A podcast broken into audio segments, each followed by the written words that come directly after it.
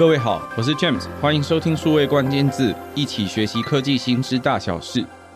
最近台湾进入了大选，对大家来说，这个每四年一次的选举，我相信对社会其实都有很多的讨论，也会有很大的影响。在讨论的同时，其实就有一个新的关键字出现。其实说新，它也没那么新，它叫网军。这一个既神秘又模糊的关键字，到底它是如何影响我们的大选，或影响我们的社会？在这一集的数位关键字，邀请到 Q Search 创办人周世恩，再次为我们分享什么是网军。我们欢迎世恩。嗨，大家好，我是 Q Search 创办人世恩。世恩，是不是可以首先请你帮我们谈一下？呃，做网络舆情的厂商是为什么会跟网军这个产业或这些工作者扯上关联的？我先讲，我们可能为什么会跟网军有一些连结哦。其实很单纯一件事情，就是我们在收集舆情的时候，其实会收集到非常多可能跟网军有关的一些报道，甚至是他们这些留下来的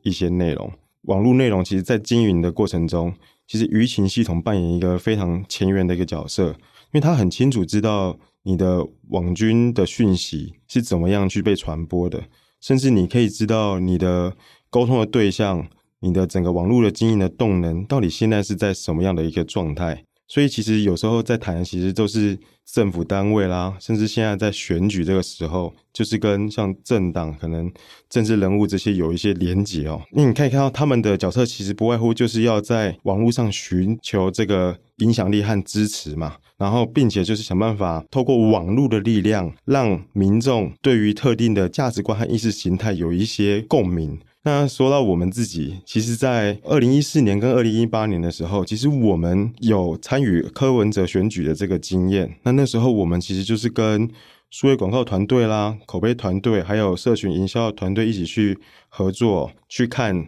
哎，网络的能见度现在到什么样的状况，以及民调的。什么支持度啦、啊、年龄、性别的可能各个区域的这个什么政党分布的支持度，这样等这些数字，所以我们就可以用我们过去耕耘的结果来看，诶，这个行销成果是怎么样。而且最好的事情是我们因为透过网络，网络像跟民调，民调是可能一些抽样，可是我们却是可以透过有效的地毯式的收集，去找到说这些讯息啊。是透过哪些意见领袖啊？他是怎么样传播出去的？所以我们就可以通过这个成果去评估哦，这些意见领袖他是怎么样为我们的议题做宣传？那甚至我们未来可以成为他长期合作的对象啊，这是一些案例。那必须坦白说，站在假设我们今天站在竞争对手或者是呃竞争的角度来看，那其实网军其实在做的事情，说真的，跟我们现在提到的这个数位行销啊，很难从。这个行为去分别，其实都是在动机啊。举例来说，我刚刚讲，其实像什么投数位广告、什么广告行销团队或口碑团队，这些其实都是商业里面很常见的这些手法。但最重要的事情就是，可能商业就是为了要促进转换跟行销，那我们是促进一些人的认同。但是这些认同，因为它够精准，其实这是数位广告现在的魅力，跟它带来一些商业上面的一些价值。你可以给他们寻求认同。你也可以去激化所谓的对立，就端看你跟谁去沟通。而且数位广告非常厉害，它是一个非常有效率的一个，我自己认为是一个社会实验工具啦。你可以决定说我要给谁看，什么年龄、什么性别、住哪里、出现在什么地方，他看了以后会有什么样的反应。更可怕的事情是，你可以知道他的转换率，你可以知道在那一篇文章上面，他那群人会不会留下什么样的内容。所以我们在整个陪的整个团队，刚刚提到选举过程中，我们就对于每一个活动、每个内容在露出过程中，它的产生转换率就会有些感触。我们就会找到说，诶，在配我刚刚提到那个民调嘛，我就知道说这个方法可能可以撼动这一群人。也就是说，我们从数据来看，我们虽然不直接去管理各种行销办法或是行销的执行方法，可是因为透过有效的去结合、去认识各种新形态的这种行销手段。我们大概就知道说，哎，数据我们有给予自己团队试错的空间，就可以透过什么？以现在的用字最新的，可能就是网红啦、口碑啦、行销，甚至是媒体，我们就可以用有一些组合技和是组织上的方式，就可以做到这种可能就是现在大家想象中的那个网军的那个样子。我想还有更多对于网军的一些手段的想法，稍后可以再分享给大家。世恩刚刚提到的网军，或者是我们为什么今天要谈网军这个词，我想对于所有的在台湾社会呃生活的民众来说，其实这个字眼大概在最近很常被讨论。被讨论的缘故是一方面是因为最近刚好真的在进行选举，但另外一点是事实上这个是现在我们在现代社会里面非常常见的行销手段。大家不妨想象一下哦，其实每一个组织都必须要去销售它的产品或服务。如果从我们一般常谈的企业型组织的话，它无论做的是品牌或公司名称，它可能要销售的是它的产品或相关的服务，它可能会寻求相关的代言人。但是如果是政党或政治相关的需求，在民主国家里面，你就发现他要销售的其实是政党他的这一个价值观或政党的这个认同感。那实际上它会产生在哪些转换呢？会产生在它的代言人，通常也就是我们常看到的候选人，无论他是总统或者是地方的呃首长，或者是民意代表等等。在这一些不一样的选举的时间点，事实上要让大家认同某一个价值观或认同某一个候选人，以便于在最后在选举的那一天，每个人投出神圣的一票，最后转换成实际的新的政治代表。我想，对于呃政治工作者来说，事实上，他最重要的其中一个转换，就是选举当天的时候，可以转换出呃真实成为当选的那个代表。那那也确实代表了一个政党或者是一个政治势力，在一定程度上能够展现出多少的品牌影响力。在这个过程里面，事实上，它有非常多呃数位行销的工具跟操作的环节，会跟我们现代的数位行销非常靠近。所以，为什么我想？今天有这个机会邀请世恩来帮我们开箱的网军这个产业，事实上它背后有很多的关键字，包含网红、口碑、广告或甚至媒体操作等等，在不同的呃面向上，可以透过舆情的数据去看到这一个痕迹是怎么一路走过去的。我想，对于所有在呃行销品牌或者是在不一样产业、数位服务等等的工作者来说，也会有一个很好的参考或帮忙。所以紧接着我要邀请诗恩。诗恩可不可以帮我们分享一下，从你眼中看到的网军，他是如何被定义，或者是他应该是如何去操作，做好这个工作的？因为你刚刚讲网军，网军这个军啊，它势必是一个，我认为是一个团队。军它需要去练习，它就是一个部队。就像我相信有些人可能有服役、当兵过，甚至是成为志愿役的这样的一个经验，他就是平常要去练，然后慢慢可能透过演习，然后最后实践在。他真正的战场上面，应该说这个网军他没有办法在我急就章的时候，我马上就可以到。他一定要有个单位，他平常就要有所耕耘。这耕耘其实是要下预算的。我必须坦白说，就是以结果来看，他就是要配预算，他就是要配人才。那当然就是呃，我们熟悉的呃政治这个领域啊，可能相关的人才呢，其实就是养在智库、党部或者是一些长期的一些合作伙伴里面去。建立一个所谓的供应链这样角色，那其实这个供应链的养成，它不是只有工具上面的使用而已，还包含你在战场上面的敏锐和掌握度。所以说，为什么要演习，或是要怎么样去红蓝对抗？为什么就是平常就是要有那样的节奏感？跟假设今天我真的把你。呃，把这个团队推到所谓真正他们想要运用的战场上面，他们要知道说，我们今天在这个上面到底要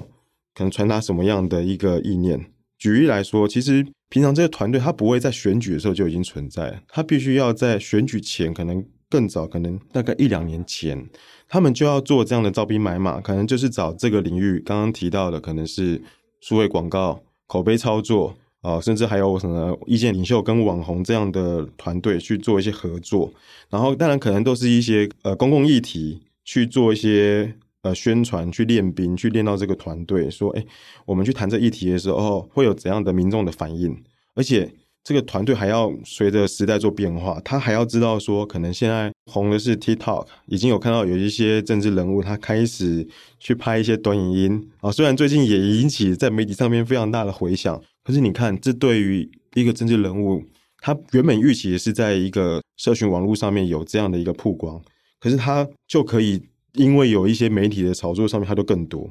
所以你可以看到，他可能还在这个努力上面，他创造出了更多的预想不到的这一个影响力出来哦。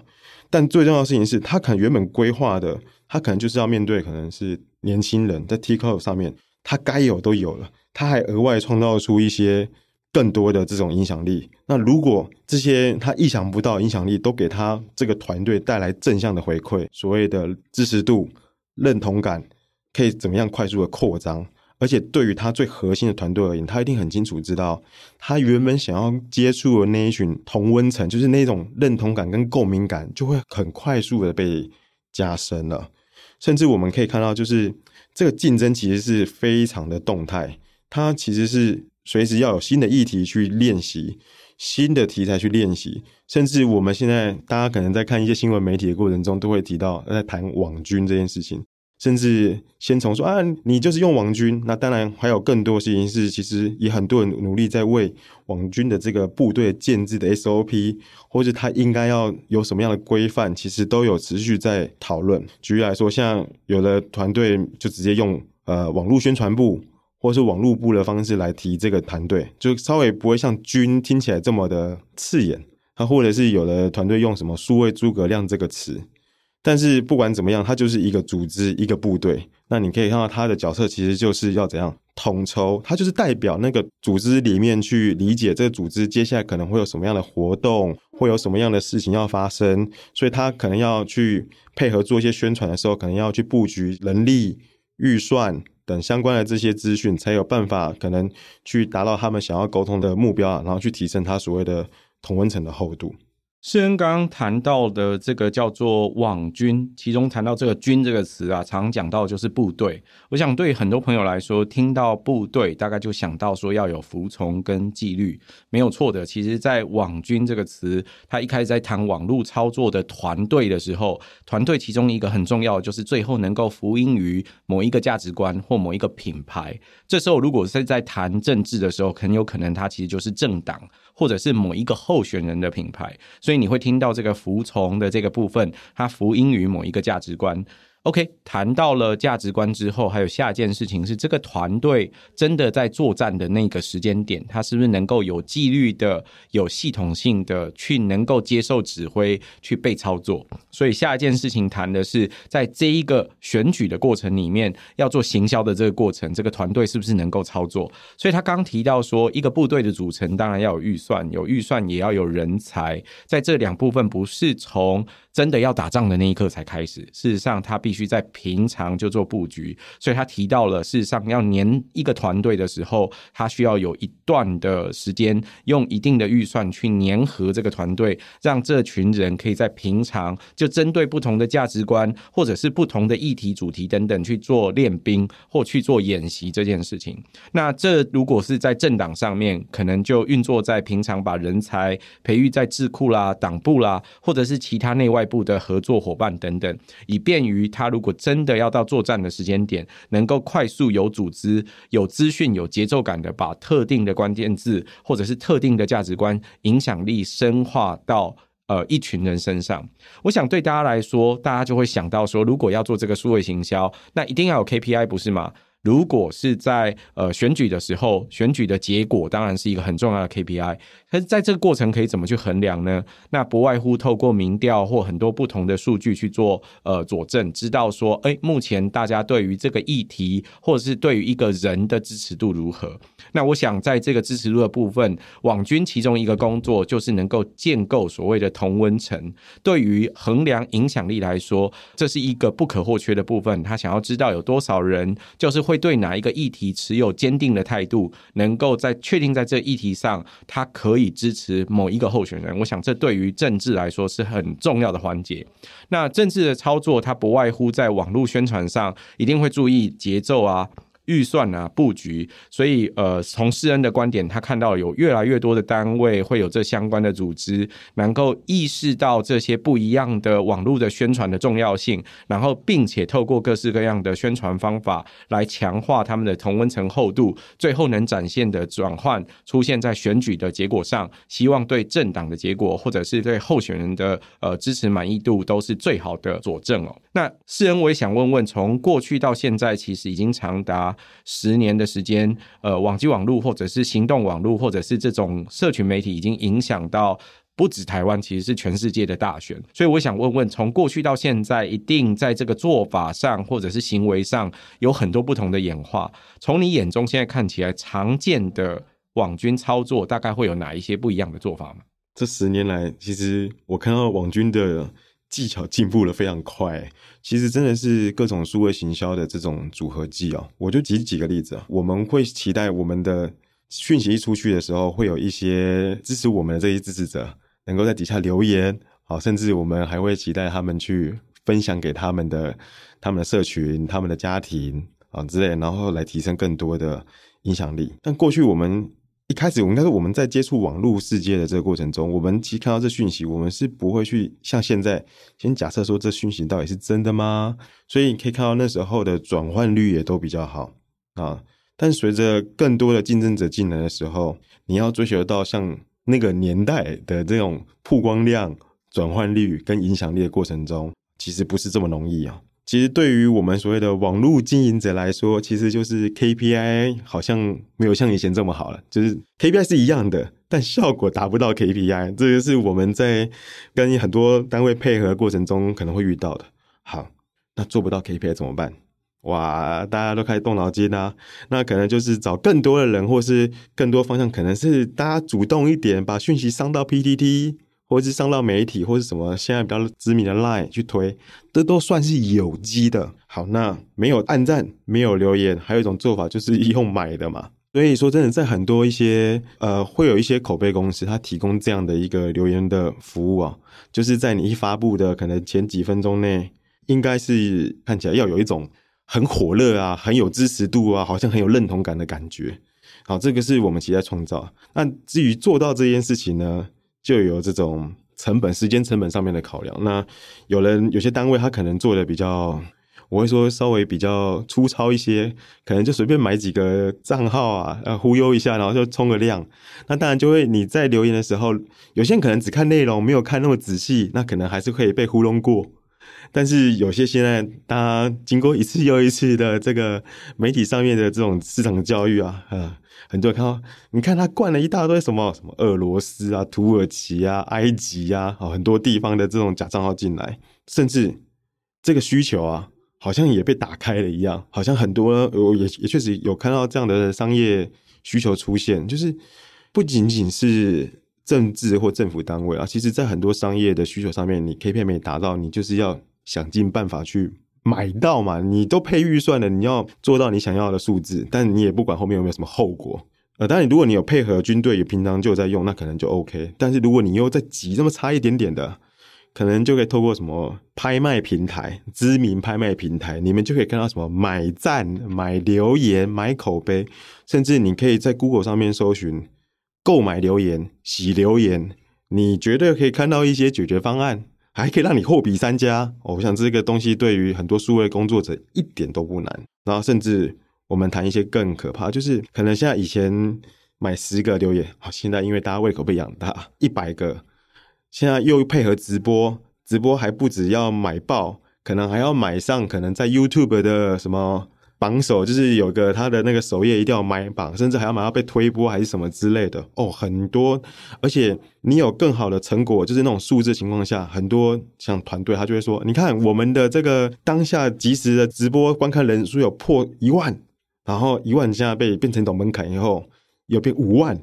在十万啊，那胃口就无限被养大。那这确实就对于整个后面的数位，你可以说网军部队来说，它就是一个挑战的开始。那当然就会有相对应的团队啊，它能够提供这样的服务。好，问题来了，应该说不是问题来，应该说我我们要解决这样的问题，那我们就可以有对应的供应商，也就有特定的关键字可以找到这件事情。大家不妨可以去一些网络上，或者是直接拍卖平台去查这个词，叫群控。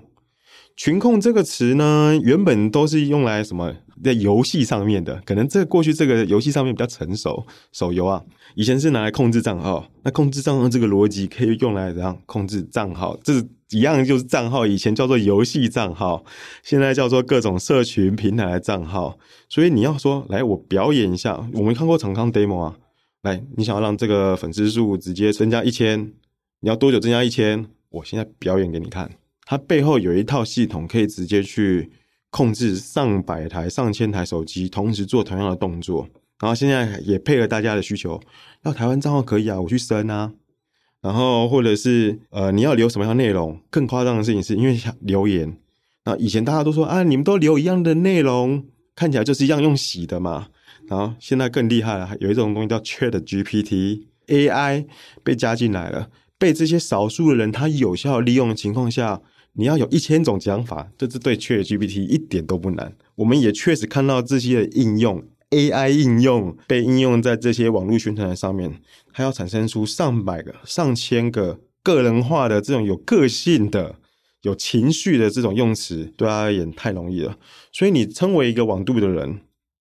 你如果没有被训练过，你其实是很难有这么强的识读能力，以及被这么大量资讯爆炸去轰。那最后，当然有些人重视的是数字。他说：“哦，你看这个内容在网络上，其实，在媒体上面会说这个内容是爆款、爆品，然后甚至说什么这是在 PTT 上面有人讨论，在 D 卡年轻人圈有讨论。但这个声量是否是被真实的自然人创造出来？我们现在打个 question mark。然后这个是第一个，我们针对流量，但网军他负责两件事情，一个是渠道，一个是内容。好。”如果发布内容没内容怎么办？现在我们确实还是多少会耳闻看到，在媒体或者是一些我们叫内容农场上面会有一些假消息，所以可以看到这几年“假消息”这个词，我相信在搜寻或者是在媒体关注度也持续在往上升。大家也不外乎就是在做一个相关的这些防御。但你看到的事情就是没内容，就是创造内容，创造媒体，甚至做出这种呃内容农场出来。那他们的可能背后的，其实我们身为在商业上面的运作，我还是会去思考一件事情，就是到底是什么样的商业逻辑跟模型，使得这样的团队可以活下来？想必背后一定是有利可图，它一定是可能有流量嘛？流量我最单纯一点，就是在媒体上面直接去放广告啊。所以，我们确实有看到一些，我不敢说他们假消息，可能就是。我们也最讨厌遇到这种什么七分真三分假的这种内容里面，你很难去讲说它完全假消息吗？也不全啊，好像就有那么几分真几几分假的。但这种内容骗是在网络上面，然后它很多的题材的这种网站被开出来，那我们也运气很好，透过一些数位工具，像什么 SimilarWeb 或 BuildWith 等这样的工具，我们看到它背后都共用相同的 Google 的。这叫广告账号的 ID，但是有一些很碎片化的这些小线索，我们看到这背后应该是同一群人，因为他们就是一个同一个用广告账号去收钱的，讲白就这样子。可是我们回到社群上面，这些一千个账号，你哪知道是同一群人创的？但背后是同一群人，你也不知道这一群人是不是同个 IP，但是可能基于他背后的商业需求跟呃压力也好，他就是要做到这个结果。说真的，还有很多案例，就是说可能。这个爆款或爆品，或是这样的议题被冲起来以后，可能媒体马上就接盘，就会有人有相关的媒体，可能会有人放新闻稿说：“哎，这个内容现在很重要，很多网友在讨论。”然后演算法可能也无法快速的去辨别说这是一个假消息，他会觉得就是一个重要且火红的内容，配合了媒体，配合了社群被创造出来，他会很容易往前推。再加上讯息现在多走多渠道。什么 MCN 啊，可能就会有内容被宣传到可能 D 卡、PTT，可能什么叫 PTT 八卦版、正黑版等相关的网站上面去做讨论。接下来就是有没有想过，可能这一系列这个流程是被精心的去设计，或者是它有多个脚本，早就已经先规划好了。那就看当下什么样的流量达到什么样的程度的时候，就走哪一个模式啊，这个好。就先走这个，这个走下去，后面大家就整个团队就稍微谨慎且盯紧一点啦。如果这爆，我们就上到 PPT，PPT 再爆了，那至于要怎么爆？要么就自然爆，没自然爆就花钱让他爆，花钱让他爆以后再找网红去做宣传，看得到人，看不到人找侧翼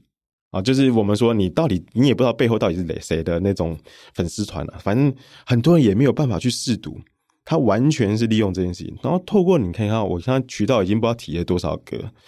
就是很努力的去包围特定的一群人。所以刚刚回到卷子刚刚提到加厚同温层，其实这是有效的去规划这些，然后他可以用少数的人，却可以创造出各个地方、各个时间点有效的影响力。除非是你是组织另外的竞争者，且你有对应的资源。你才有办法去识别，识别还不代表你有能力防御，因为人家都已经往前冲，你永远只能在后面跟，你后面只能去事后去，要么去加强你自己的，就军备竞赛。现在的状况，我看到的状况其实就是一种进入另外一种军备竞赛，大家只去突破，找新方法，比快的，比脚本的灵活度。那其实这就是一种网军的一种操操作案例。那我想大家可能都耳闻这些现象，已经发生在你的身边了。